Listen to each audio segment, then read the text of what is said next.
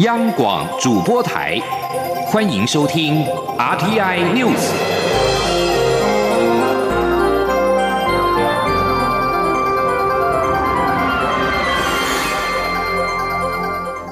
听众朋友您好，欢迎收听这节央广主播台提供给您的 RTI News，我是张顺祥。台湾东部的海域十号晚间发生瑞士规模六点七的强震之后。根据中央气象局最新的资讯，今天十一号的清晨两点十五分发生瑞士规模五点六地震，地震深度六十三点二公里，震央位在宜兰县政府东南方三十一点三公里，也就是位在台湾东部海域，最大震度宜兰县四级。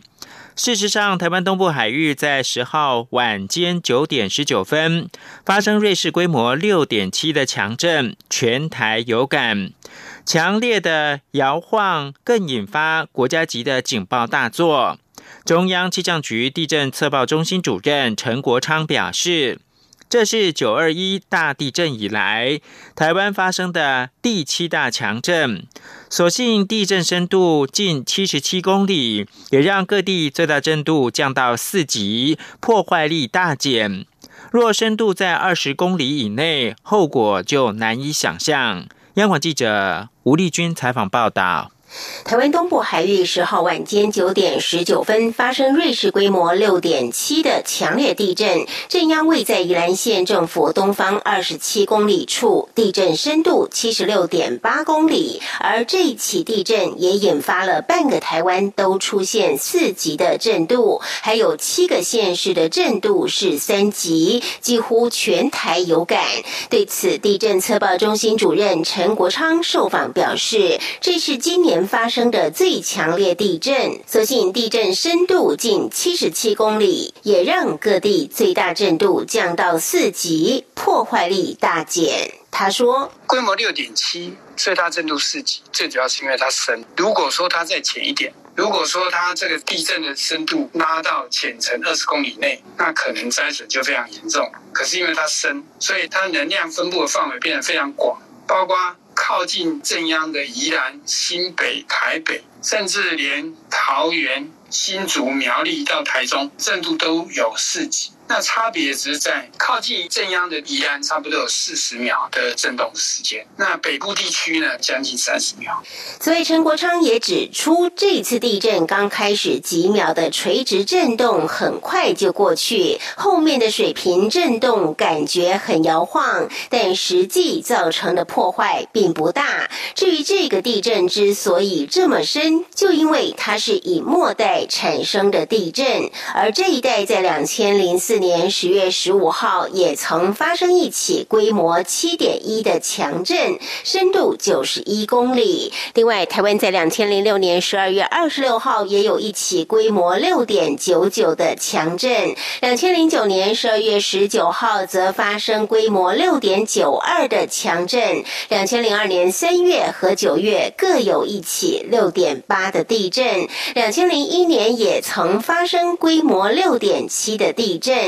因此，今年的这场六点七的强震，也名列一九九九年九二一大地震以来台湾发生的第七大强震。中央广播电台记者吴丽君在台北采访报道。陈国昌表示，十号晚间发生瑞士规模六点七地震，属于隐没带地震，不排除一个星期之内会有余震，但是规模不大。而宜兰大台北山区连日降雨，可能会有土石流或者是落石。蔡英文总统十号上午应华府智库哈德逊研究所的邀请，于该所线上年终庆祝活动发表专题演说。总统表示，对岸与日俱增的挑衅，升高两岸擦枪走火和误判的风险。他认为双方有必要本于相互尊重、善意跟理解，设法和平共存。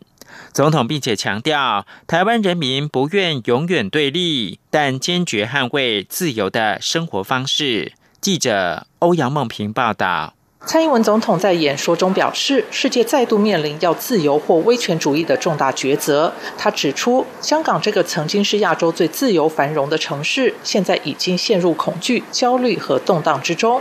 曾经可以自由航行、对国际海运至关重要的南海，现在已经高度军事化。新疆等地日益加剧的宗教迫害，也引起国际严重的关切。我们对于二十一世纪原本满怀的憧憬，已经背离现实越来越远。Yeah. 总统并指出，台湾也对台海对岸与日俱增的挑衅高度警戒，解放军战机和船舰频繁穿越海峡中线，升高两岸擦枪走火和误判的风险。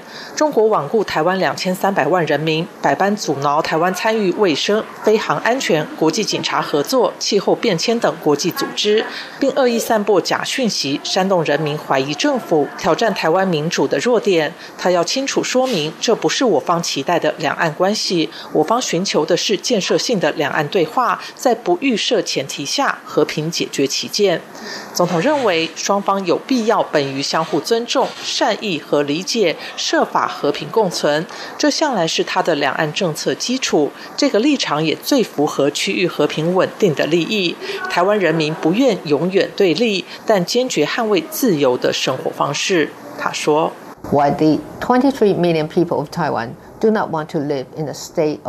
台湾两千三百万人民不愿永久的对立，但我们坚决捍卫自由的生活方式。当务之急是巩固我们最宝贵的资产——民主制度。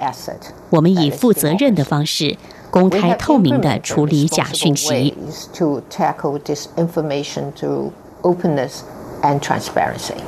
总统指出，台湾透过立法因应中国在政治上的恶意影响，并和美国及其他国际伙伴以实际行动向区域传达台湾民主进程的韧性，同时也首办宗教自由会议，成立国家人权委员会。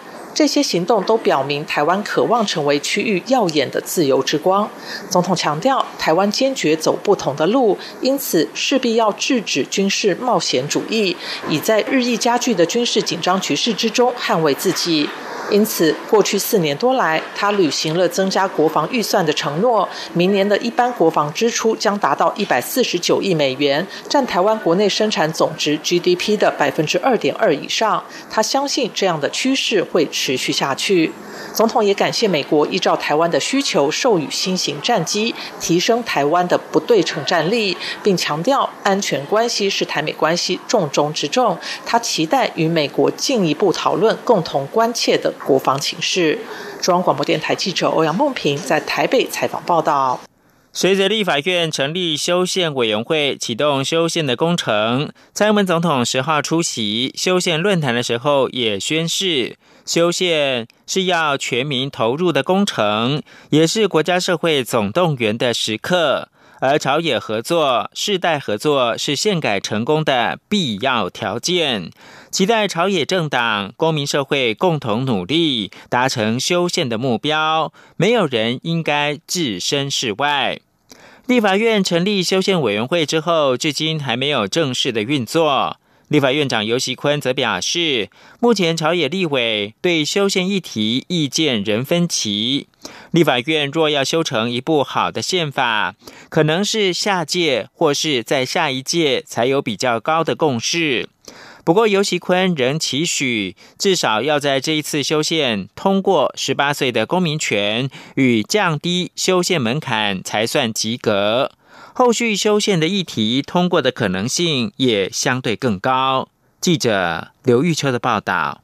立法院虽然已经组成修宪委员会，但至今还会正式召开会议。修宪列车何时启动，引发关注。立法院长游锡坤十号出席 Now News 举办的修宪论坛时表示，修宪在台湾是非常困难的事情，但又非常重要。宪法与其说是国家的根本大法，更应该说是人民权利的保障书。游锡坤指出，距离上次二零零五年修宪已经过了十五年，中间累积了非常多有关修宪的讨论，不管是修宪、制宪、五权或三权、总统制或内阁制等修宪议题，朝野目前意见。非常分歧，而且目前制宪气候还未成熟。他认为，立法院若要修到一部很好的宪法，可能是下届或是在下一届，透过两次选举，让台湾主体性的思考更深植民心，朝野政党都形成国家意志，修宪就会比较容易。尤喜坤表示，根据宪法增修条文第十二条，在立法院要通过的委员门槛相当高以外，在公民复决的阶段更是困难，要有九百六十五万人民同意，等于高过蔡英文总统八百一十七万得票数，非常不容易。而朝野立委目前已提出三十八件的修宪案，其中下修十八岁公民权有十五件，对考件有五件，这两个修宪议题相加已超过半数。除了十八岁公民权有共识外，其他修宪提案都必须要有所妥协。他期盼这次修宪至少能通过十八岁公民权与降低修宪门槛，修宪工程才算及格。如果说这两个案能够通过，我们这一次的修宪就有六十分，如果没有就零分，所以我们一定要先及格。那如果说哎外加外加会考真的通过了，那我们可能就变成七十分。那如果再什么通过了，我们就变八十分，至少我们要有六十分。当然我们希望到一百分，但是一定要想办法努力，先有六十分，以后我们那个。路会比较宽广。至于修宪委员会至今没有动静，刘喜坤说，开放来住进口在立法院引起很大的争议，同时要处理明年度总预算，导致修宪委员会至今还没正式运作。但修宪案若要与二零二二年大选合并投票，还有时间讨论。他相信下个会期的修宪委员会会比较热络。中央广播电台记者刘秋采访报道。民进党副秘书长林非凡在修宪论坛表示，不管是修宪或制宪，重要的是重新凝聚全民的国家意识跟认同，必须要朝野合作、跨世代合作。而国民党前主席朱立伦十号在出席修宪论坛发表专题演说，主张修宪要有三大方向。分别是权责相符、扩大参与和符合世代正义。朱立伦表示，要透过十个方法达成修宪的三大方向。首要的做法就是推动中华民国成为内阁制国家，修宪恢复阁魁同意权。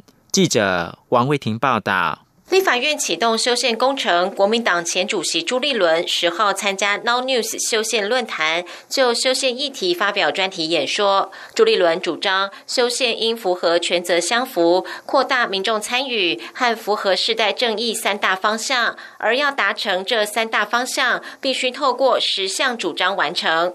朱立伦表示，权责相符的宪政制度，代表要将中华民国推动成为内阁制国家，修宪恢复阁回。同意权调降公民权至十八岁，推动不在籍投票，调降不分区有效政党得票门槛，与检讨单一选区两票制。朱立伦表示，六年前他首度提出走向内阁制的主张时，朝野都认同。朱立伦说：“要走向一个内阁制，那我也请教过李登辉总统，说是不是能够先从回复内阁同意权开始。”我相信当时大家有看到媒体的报道，他也一样赞成。同样的，民进党很多重要的一些前辈大佬，李卓水先生多次都都提到，我们都要走回内阁制精神，先从阁魁同意权开始做起。朱立伦其他主张还包括将气候正义及环境权入宪，司法院、考试院和监察院瘦身，检讨宪法第五十四条关于行政院副院长的设置，应该增加行政院副院长的人数，以及落实中央与地方自治原则，别再出现大中央小地方的状况，且要遵守财政纪律。目前朝野对于修宪较有共识的议题是下修公民权到十八岁。朱立伦认为修宪必须权责相符，如果只有修改公民权的修宪，将是不负责任的修宪。中央广播电台记者王威婷采访报道。美国共和党籍众议员培利呼吁国会应该考虑立法，将美国在台协会 AIT 与驻美国代表处升格为使馆。驻美代表肖美琴也应该使用大使的称谓，以展现美国对台湾承诺坚定不移。美国联邦众议院外交委员会亚太小组十号举办听证会，共和党籍的众议员裴利表示，众院国会台湾连线共同主席夏波去年十二月提出台湾特使法案，要求将 A I T 台北办事处处长升格为大使位阶，而且任命需获得参议院的同意。他本人已经加入联署。裴利指出，依照相同逻辑。他认为国会也应该考虑立法，将 A I T 与驻美国台北经济文化代表处分别认定成为美国驻台湾大使馆以及台湾驻美国大使馆。驻美代表肖美琴公务称谓也应该连同改成大使。裴利说，类似外交措施能够彰显出美国对台湾坚定不移承诺的一小部分，也显现美方不会受制于中共或允许北京当局主宰美国的外交政策。中央广播电台。是阳光穿透了世界之窗，是阳光环绕着地球飞翔。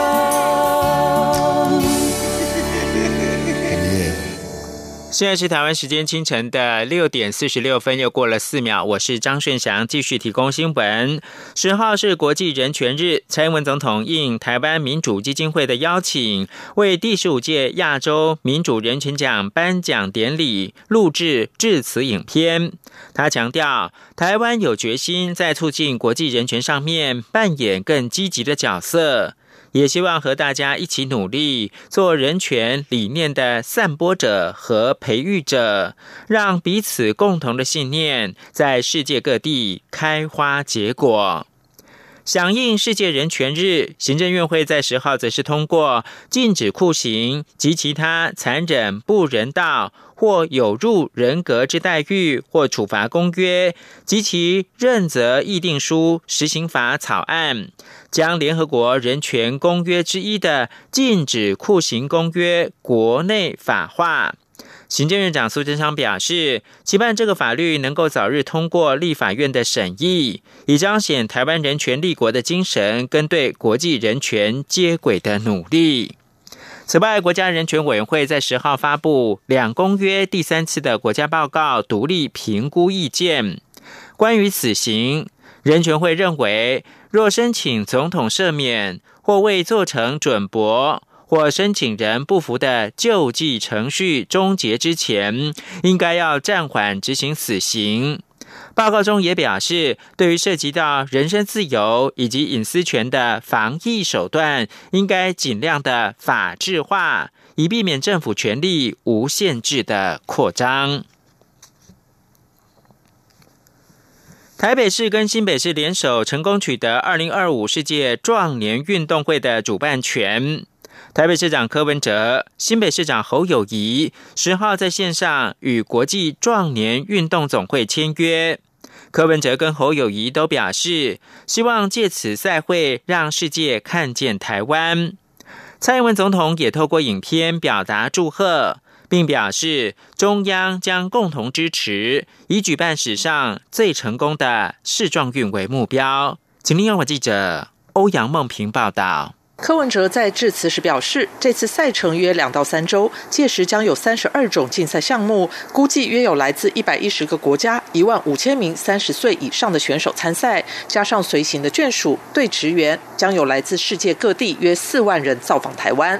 这是双北首度联名筹办国际大型赛事，他希望串联桃园市、宜兰县、新竹县市，共同让世界再次看到台湾。柯文哲说：“届时我们会。”串联各个县市哈特色的活动、宗教的庆典、民俗文物，来推动国际交流跟城市行销。那也希望说哈，我们二零一七四大之后，台湾走出去，世界走进来，让台世界看见台湾哦，这个能够再一次的呈现。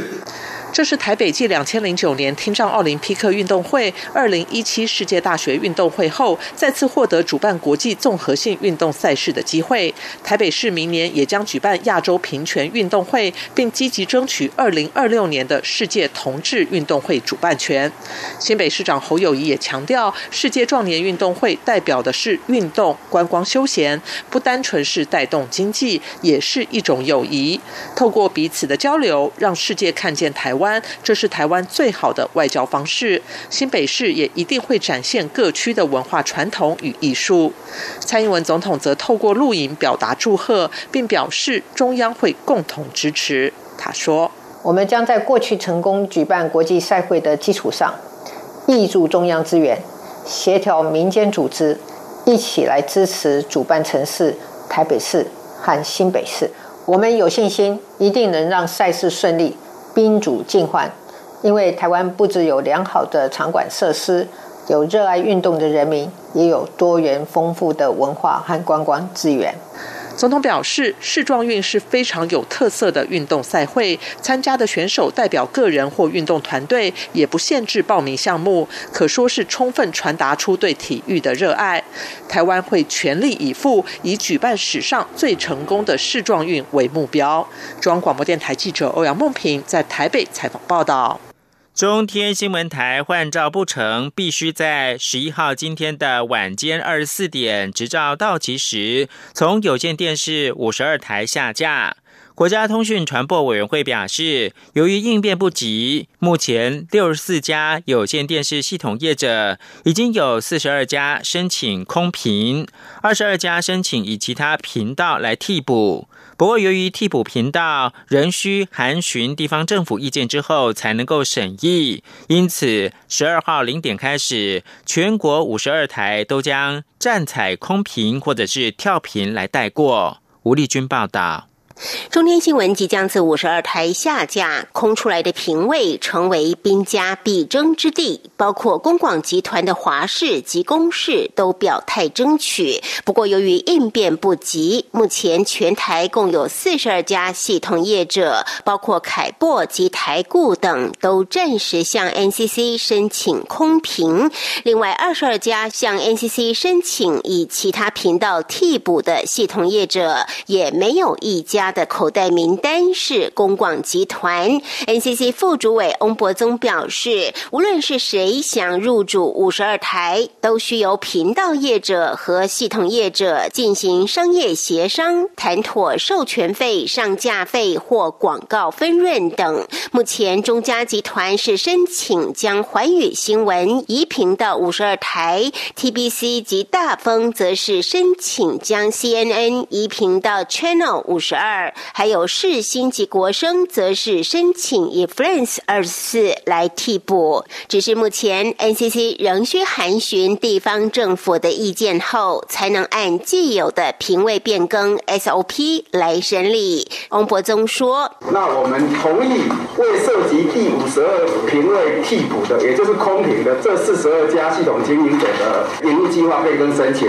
那另外有涉及五十二评位替补频道的二十二家系统经营者，后续我们就是函询地方县市政府的意见，回来以后再按照《有广法》二十九条第三项审酌整个产业的竞争、消费者的权益，还有内容的多样性及其他公共利益。这个 SOP 我们行之已多年。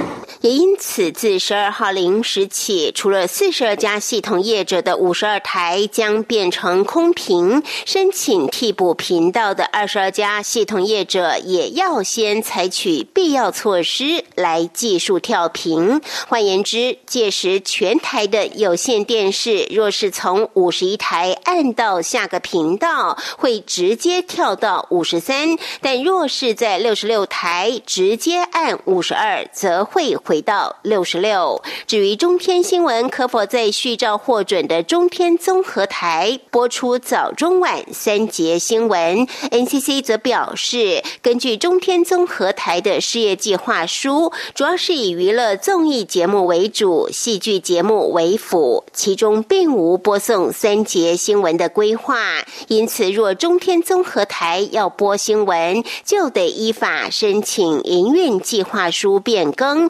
，NCC 再依法来审理。中国电台记者吴丽君在台北采访报道。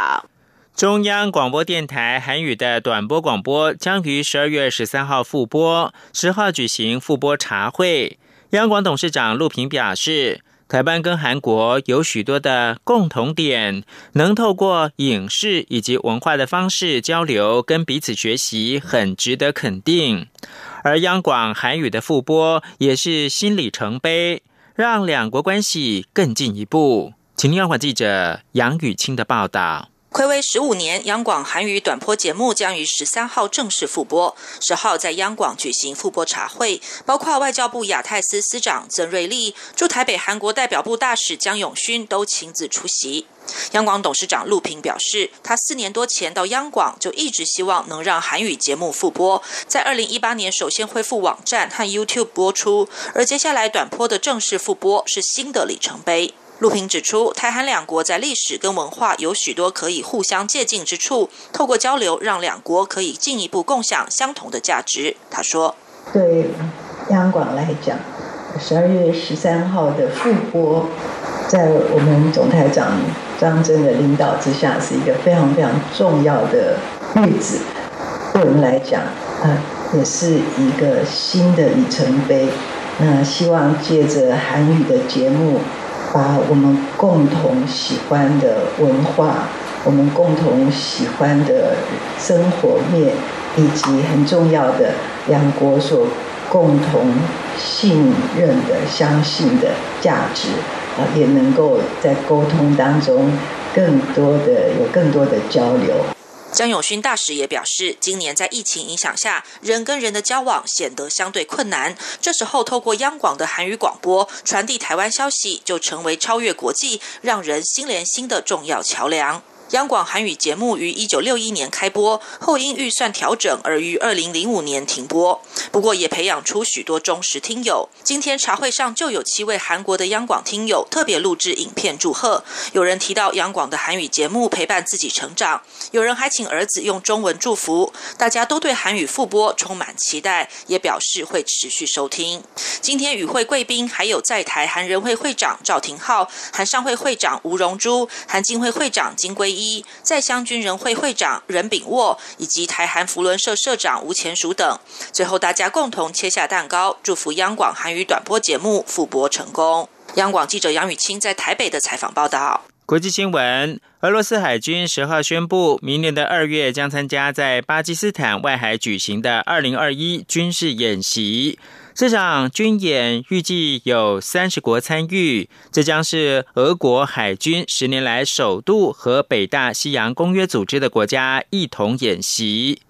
俄罗斯新闻社报道，根据代表俄国参与明年这场军演的黑海舰队发布的声明，其他参与国家包括了中国、日本和巴基斯坦，而英国、美国和土耳其等北约国家也会派舰队参加。俄罗斯海军上回和数个北约国家的舰队一同军演，要回溯到二零一一年，当时是参加在西班牙外海举行的英勇君王的演习。俄罗斯跟美国为首的北约近几年关系不睦，原因是因为俄国二零一四年并吞了克里米亚之后，北约暂停跟俄国的关系。俄罗斯参谋总长吉拉西莫夫。今年九月，还指控北约在俄国边界的附近增强兵力。北约本月稍早也发布报告，表示未来十年，俄国很可能仍是北约的主要威胁来源。在美国的协助之下，以色列和摩洛哥十号达成同意双方关系正常化的一项协议，使得摩洛哥成为过去四个月来与以色列化解敌意的第四个阿拉伯国家。摩洛哥目前控制该区域百分之八十的领土，包含境内的磷酸盐蕴藏以及渔业捕捞水域。美国官员表示，川普十号跟摩洛哥国王穆罕默德六世通电话，敲定了这项协议。摩洛哥是八月以来第四个达成协议与以色列关系正常化的国家，其他三国分别是阿拉伯联合大公国、巴林跟苏丹。以上新闻由张顺祥编辑播报。